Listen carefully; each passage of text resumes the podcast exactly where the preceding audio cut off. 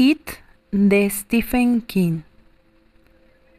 Después de la inundación, 1957. Capítulo primero. El terror, que no terminaría por otros 28 años, si es que terminó alguna vez, comenzó, hasta donde sé o puedo contar, con un barco de papel que flotaba a lo largo del arroyo de una calle anegada de lluvia. El barquito cabeceó, se ladeó, volvió a enderezarse en medio de traicioneros remolinos. El semáforo de la esquina estaba a oscuras y también todas las casas en aquella tarde de otoño de 1957. Llovía sin cesar desde hacía una semana y dos días atrás habían llegado los vientos. Desde entonces, la mayor parte de Derry había quedado sin corriente eléctrica y aún seguía así. Un chiquillo de impermeable amarillo y botas rojas seguía alegremente al barco de papel. La lluvia no había cesado pero al final estaba amainando. Caía sobre él la capucha amarilla de impermeable y a oídos del niño sonaba como lluvia sobre el tejado de un cobertizo. Un sonido reconfortante, casi acogedor. El niño se llamaba George Denbrough. Tenía seis años. William, su hermano, a quien los niños de la escuela primaria de Derry conocían como Bill el Tartaja, estaba en su casa recuperándose de una aguda gripe. En ese otoño de 1987, ocho meses antes de que comenzasen realmente los horrores y 28 años antes del desenlace final, Bill el Tartaja tenía 10 años. El barquito junto al cual corría Georgie era obra de Bill. Lo había hecho sentado en su cama, con la espalda apoyada en un montón de almohadas, mientras la madre tocaba para Elisa en el piano de la sala y la lluvia batía monótonamente la ventana de su habitación. Georgie se detuvo detrás de las barreras al borde de una profunda grieta abierta en la superficie de alquitrán de Whitman Street. La grieta discurría casi exactamente en diagonal. Terminaba al otro extremo de la calle, a unos 12 metros de donde él se encontraba, colina abajo hacia la derecha rió en voz alta, mientras el agua desbordada llevaba su barco de papel hasta unas diminutas cataratas formadas por otra grieta en el pavimento. El barquito solo era una página arrancada de la sección de anuncios clasificados del News de Derry, pero George lo imaginaba como una torpedera en una película de guerra de las que él y Bill solían ver en el cine de Derry en las matines de los sábados. Una película de guerra en la que John Wayne luchaba contra los japoneses. Y allí estaba, persiguiendo su barco de papel por el lado izquierdo de Whitman Street. Corría deprisa, pero el agua le ganaba y el barquito estaba sacando ventaja. Forzó el paso y por un momento pareció que iba a alcanzarlo, pero Georgie resbaló y cayó despatarrado con un grito de dolor. Desde su nueva perspectiva, a la altura del pavimento, vio que el barco giraba en redondo dos veces, atrapado en otro remolino antes de desaparecer. Mierda y mierda, volvió a chillar, golpeando el pavimento con el puño. Eso también le dolió y se echó a sollozar. Qué manera tan estúpida de perder el barco. Se dirigió hacia la boca de la tormenta y allí se dejó caer de rodillas. El agua hacía un ruido hueco al caer en la oscuridad. Ese sonido le dio escalofríos hacía pensar en... ¿Eh? exclamó de pronto y retrocedió. Allá adentro había unos ojos amarillos, ese tipo de ojos que él siempre imaginaba, sin verlos nunca, en la oscuridad del sótano. Es un animal, pensó, eso es todo, un animal, a lo mejor un gato que quedó atrapado. De todos modos, estaba por echar a correr a causa del espanto que le produjeron aquellos ojos amarillos. Sintió la áspera superficie del pavimento bajo los dedos y el agua fría que corría alrededor. Se vio a sí mismo levantándose y retrocediendo, y fue entonces cuando una voz, una voz razonable y bastante simpática le habló desde dentro de la boca de la tormenta. Hola, Georgie. Georgie parpadeó y volvió a mirar. Apenas daba crédito de lo que veía. Era algo sacado de un cuento o de una película donde uno sabe que los animales hablan y bailan. Si hubiera tenido 10 años más, no habría creído en lo que estaba viendo, pero no tenía 16 años, sino 6. En la boca de la tormenta había un payaso. La luz era suficiente para que Georgie estuviese seguro de lo que veía. Era un payaso, como en el circo o como en la tele.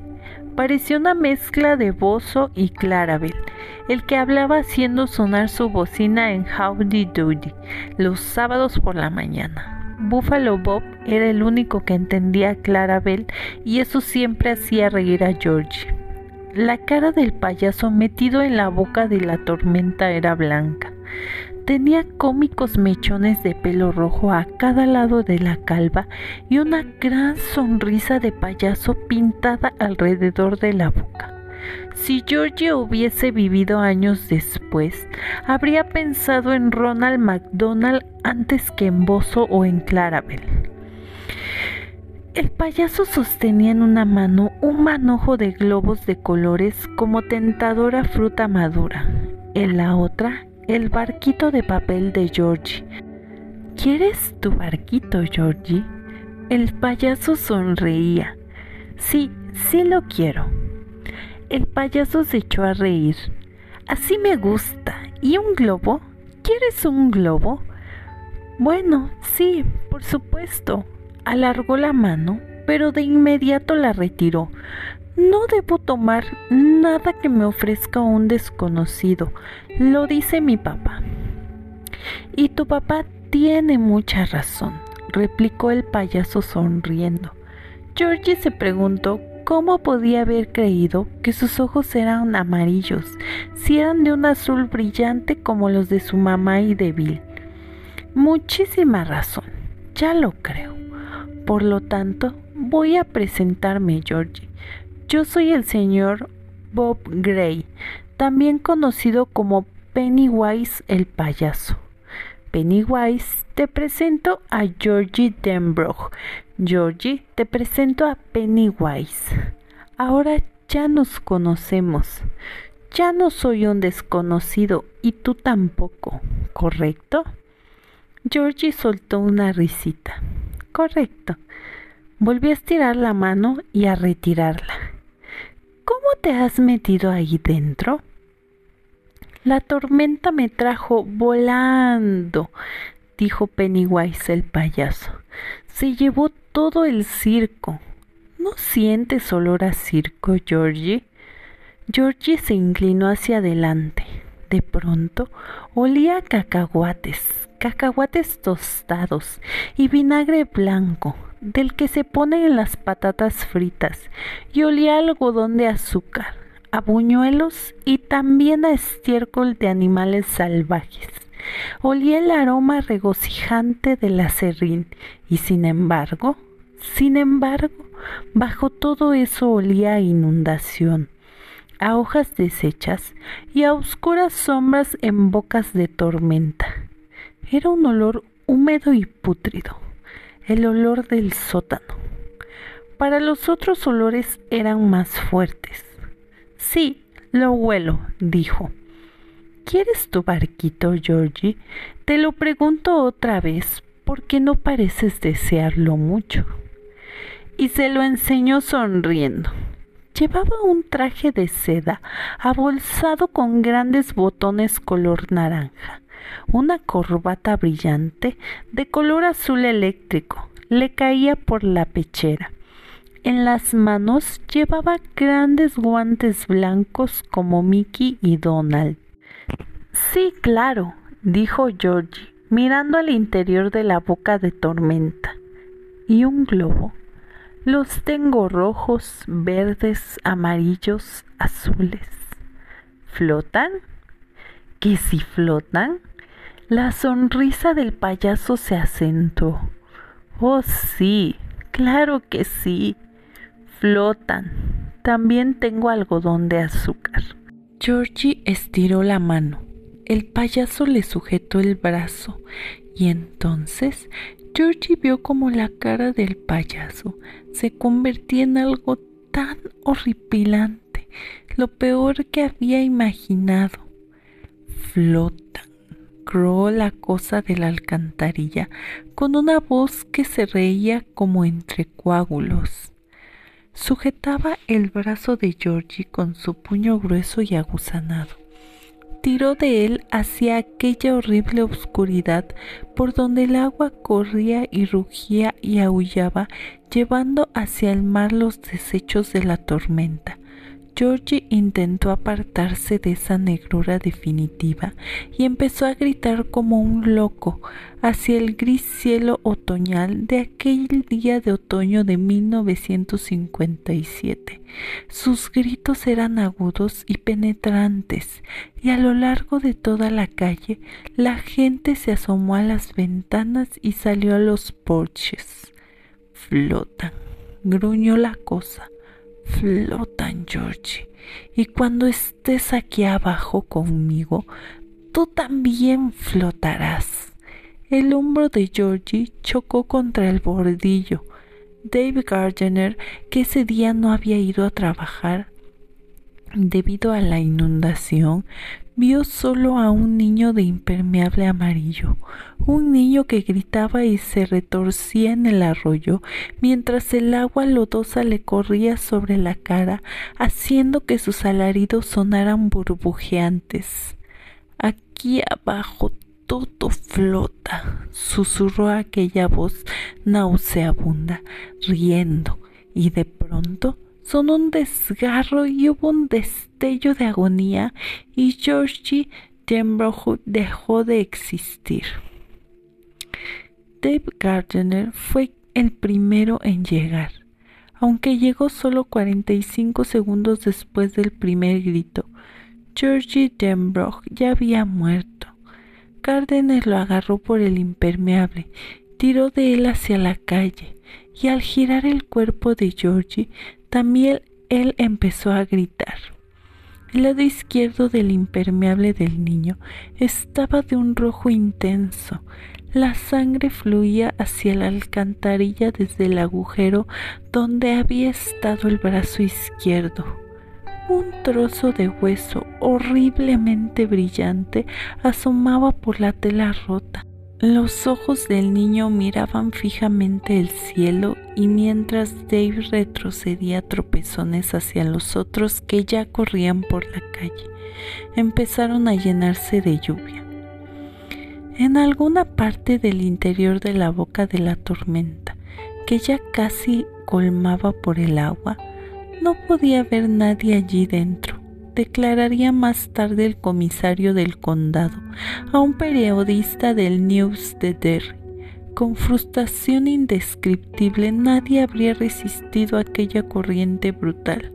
El barquito de Georgie siguió su veloz marcha por aquellas cámaras tenebrosas y por los largos corredores de cemento en los que el agua rugía y repicaba, durante un rato corrió paralelo a un pollo muerto que flotaba con sus amarillentas patas apuntadas hacia el techo chorreante.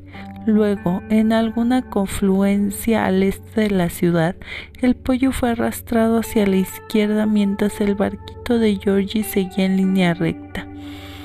Una hora después, mientras la madre de Georgie le administraban una dosis de sedantes en la sala de espera del hospital y mientras Bill Tartaja, aturdido, pálido y silencioso en su cama, escuchaba los ásperos sollozos de su padre en la sala donde la madre había estado tocando para Elisa.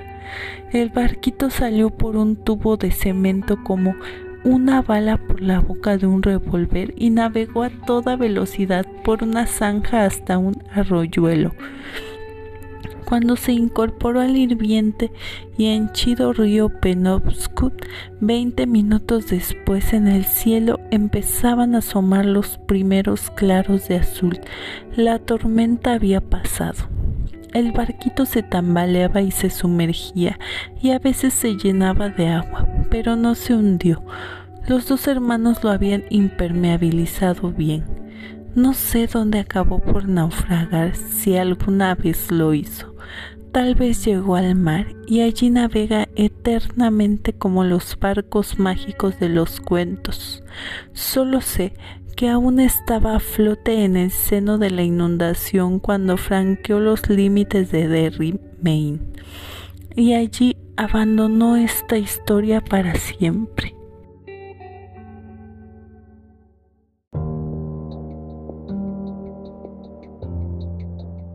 Capítulo segundo. Después del festival.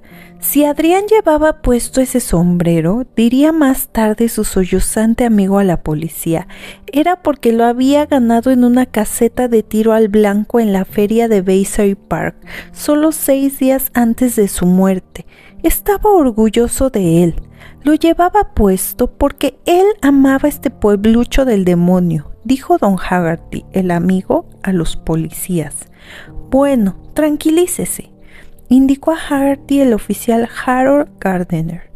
Harold Gardner era uno de los cuatro hijos varones de Dave Gardner. El día en que su padre había descubierto el cuerpo mutilado y sin vida de George Denbrough, Harold Gardner tenía cinco años. En la actualidad, casi 27 años después, contaba con 32 y se estaba quedando calvo. Harold Gardner aceptaba como reales el dolor y el luto de Don Haggerty, pero al mismo tiempo le resultaba imposible tomarlos en serio. Este hombre, si hombre podía llamársele, tenía los ojos pintados y llevaba unos pantalones de satén tan ajustados que se le podía notar todo. Con luto o sin él, con dolor o sin dolor, era un simple marica igual que su amigo el difunto Adrián Mellon. Empecemos otra vez, dijo Jeffrey Reeves, el compañero de Harold. Saliste del Falcon y caminaste hacia el canal. ¿Qué ocurrió entonces? ¿Cuántas veces tengo que repetirlo? ¿Son idiotas? exclamó Haggerty. Lo mataron, lo empujaron al canal. Para ellos solo ha sido otra aventura en Macholandia. Don Haggerty se echó a llorar. Una vez más, repitió Rips pacientemente, saliste del Falcon. ¿Y entonces? En la sala de interrogatorio, en el mismo vestíbulo, dos policías de Derry hablaban con Steve Dubai, de 17 años. En el departamento de pruebas primer piso, otros dos interrogaban a John Telaraña Gerton, de 18, y en el despacho del jefe de policías quinto piso, el jefe Andrew Radamasher y el ayudante del fiscal de distrito Tom Butler interrogaban a Christopher Onwin, de 15 años. Onwin, vestido con pantalones vaqueros desteñidos, una ramera grasienta y pesadas botas de ingeniero, estaba sollozando. Radamasher y Butler se ocupaban de él porque lo consideraban bastante acertadamente el eslabón más débil de la cadena. Empecemos otra vez, dijo Butchiller, en el preciso momento en que Jeffrey Reeves decía lo mismo dos pisos más abajo. No queríamos matarlo, balbuceó Onwit. Fue por el sombrero. No podíamos creer que aún lo llevase. Ya me entiende, después de lo que la telaraña le dijo por primera vez. Creo que solo quisimos asustarlo. ¿Por lo que dijo? interpuso el jefe Radamasher. Sí, a John Garton en la tarde del día 17. Sí, a telaraña. Onwit volvió a romper en sollozos, pero cuando lo vimos en dificultades tratamos de salvarlo, al menos Job y Steve Dubai. No queríamos matarlo. Vamos, Chris, admítelo, dijo Butchiller. Arrojaste al canal a ese mariquita. Sí, pero y los tres han venido aquí para aclarar las cosas. El jefe Radamasher y yo les estamos agradecidos, ¿verdad, Andy? Claro, hay que ser muy hombres para reconocer lo que se ha hecho, Chris. Entonces no lo estropees mintiéndonos ahora. Tuviste la intención de arrojarlo en cuanto lo viste salir del Falcon con su amiguito, ¿no? No, protestó Chris Onwit con vehemencia. Butler sacó un paquete de Malboro del bolsillo de su camisa y agarró uno. Luego tendió el paquete a Onwit. ¿Un cigarrillo? Onwin aceptó el ofrecimiento. Butler tuvo que perseguir el extremo con la cerilla para encendérselo debido a que el muchacho le temblaba la boca. Pero sí cuando vieron que llevaba el sombrero, ¿no? Preguntó Radamasher. Onwit dio una calada profunda bajando la cabeza. El pelo grasiento le cayó sobre los ojos y exhaló el humo por la nariz. Sí, reconoció en voz casi inaudible. Butler se inclinó hacia adelante con un destello en sus ojos marrones. Aunque su cara era la de un ave de rapiña, su voz sonó amable. ¿Qué has dicho, Chris? He dicho que sí, Queríamos arrojarlo al canal, pero no matarlo. Levantó la mirada con expresión angustiada, incapaz de comprender los extraordinarios cambios que se habían producido en su vida desde que saliera de su casa para participar en la última noche del Festival del Canal con dos amigos a las siete y media de la noche. Matarlo no, repitió. ¿Y ese tío qué? Estaba debajo del puente. No sé quién era. ¿De qué tío hablas? preguntó Radamasher. Ya habían oído esa parte y ninguno de los dos la creía. Tarde o temprano, los acusados de asesinato sacaban a relucir algún misterioso tío. Butler había llegado a darle un nombre al asunto. Lo llamaba síndrome del manco por el personaje del fugitivo aquella vieja serie de televisión. El tipo vestido de payaso, dijo Chris Owen estremeciéndose. El tío de los globos habitantes de Derry consideraban que el Festival del Canal, que se desarrolló entre el 15 y 21 de julio, había sido un gran éxito, algo bueno para la moral, la imagen de la ciudad y el bolsillo. Los festejos de esa semana celebraban el centenario de la inauguración del canal que corría por el centro de la ciudad. La ciudad fue acicalada de este a oeste y de norte a sur se instaló un museo del canal en tres locales del centro. En el parque había una carpa enorme de lona a rayas donde se vendían refrescos. Todas las noches una banda daba un concierto. En el Parque Beise se instaló una feria de atracciones y juegos administrados por los vecinos. Un tranvía especial recorría las zonas históricas de la ciudad de hora en hora, terminando el recorrido en la feria. Fue allí donde Adrian Mellon ganó el sombrero a causa de, que lo matarían. Un sombrero de copa hecho de papel con una flor y una banda que rezaba I Love Derry. Estoy cansado, dijo John Telaraña Garton. No diré más. Cuéntanos solo lo del martes por la tarde en la feria, dijo Paul Hughes. Garton vio a Melon y a Haggerty contoneándose agarrados de la cintura y soltando risitas como un par de chicas. Al principio pensó que eran dos chicas, luego reconoció a Melon, pues ya se lo habían señalado antes, y en ese momento vio que Melon se volvía hacia Haggerty y que los dos se besaban brevemente. Voy a vomitar, exclamó Telaraña asqueado. Le acompañaban Chris Onwin y Steve Dubai Cuando Telaraña señaló a Melon, Steve Dubai creyó reconocer al otro marica. Se llama Don y había recogido en su coche a un chico de la secundaria solo para meterle mano. Melon y Haggerty volvieron a caminar hacia los tres muchachos, alejándose del tiro al blanco rumbo a la salida de la feria. Telaraña Garton diría más tarde a los oficiales Hughes y Conley que se había sentido herido con su orgullo cívico al ver que alguien llevaba un sombrero con la leyenda I Love Derry. Ese sombrero de copa con su flor meneándose en todas direcciones era una ridiculez, lo que al parecer hirió aún más el orgullo cívico de Telaraña. Cuando pasaron Melon y Haggerty, siempre abrazados por la cintura, Telaraña gritó Tendría que hacerte tragar ese sombrero. Melon se volvió hacia Garton y respondió parpadeando con coquetería. Si tienes hambre, tesoro, puedo conseguirte algo más sabroso que mi sombrero. Telaraña Garton decidió arreglarle el rostro. En la geografía de esa cara se alzarían montañas y continentes cambiarían de sitio. No iba a tolerar que nadie se mofara de él. Nadie. Cuando echó a andar hacia Melon, Haggerty, alarmado, trató de llevarse a su amigo, pero este se mantuvo firme sonriendo. Más tarde, Garton diría a los oficiales Hughes y Conley que Melon debía de estar drogado. Sí, en efecto, reconocería a Haggerty al serle sugerida la idea por los oficiales Gardner y Reeves.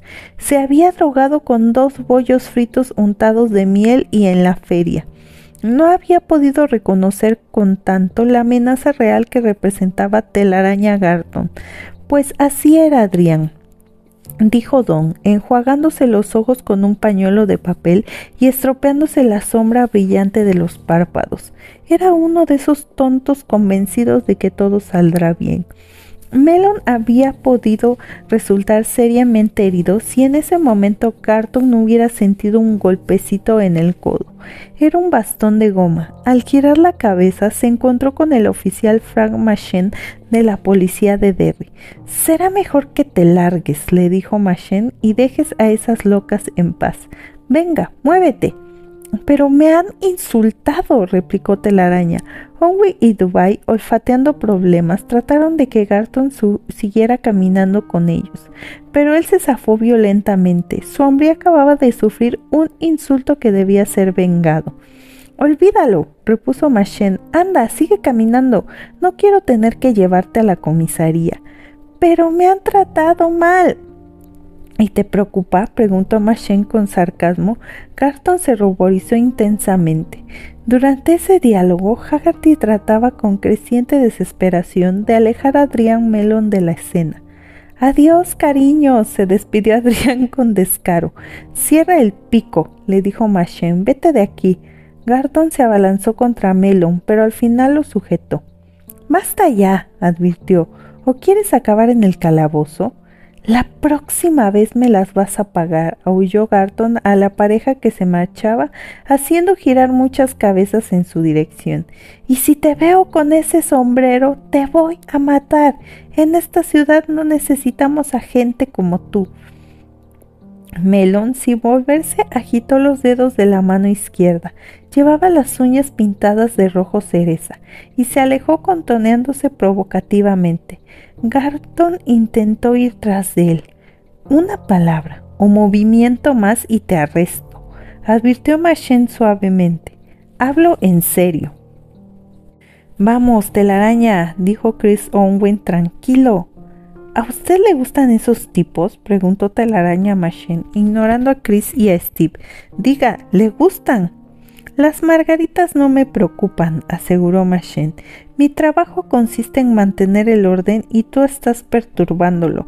Ahora bien, ¿quieres dar una vuelta conmigo o no? Vámonos de la araña, dijo Steve Dubai en voz baja. Telaraña se avino a razones y arreglándose la camisa con movimientos exagerados y apartándose el pelo de los ojos siguió a sus amigos. Machen, quien también prestó declaración a la mañana siguiente a la muerte de Adrián Melón, dijo, lo único que le oí decir cuando se alejaba de sus compañeros fue, la próxima vez me la pagará caro. Por favor, tengo que hablar con mi madre, dijo Steve Dubai por tercera vez. Si ella no ablanda a mi padrastro, cuando yo vuelva a casa se organizará una batalla de mil demonios. No seas impaciente, le dijo el oficial Charles Avarino. Tanto Avarino como su compañero Barney Morrison sabían que Steve Dubai no volvería a casa esa noche ni las siguientes. El muchacho no parecía darse cuenta del apuro en el que estaba.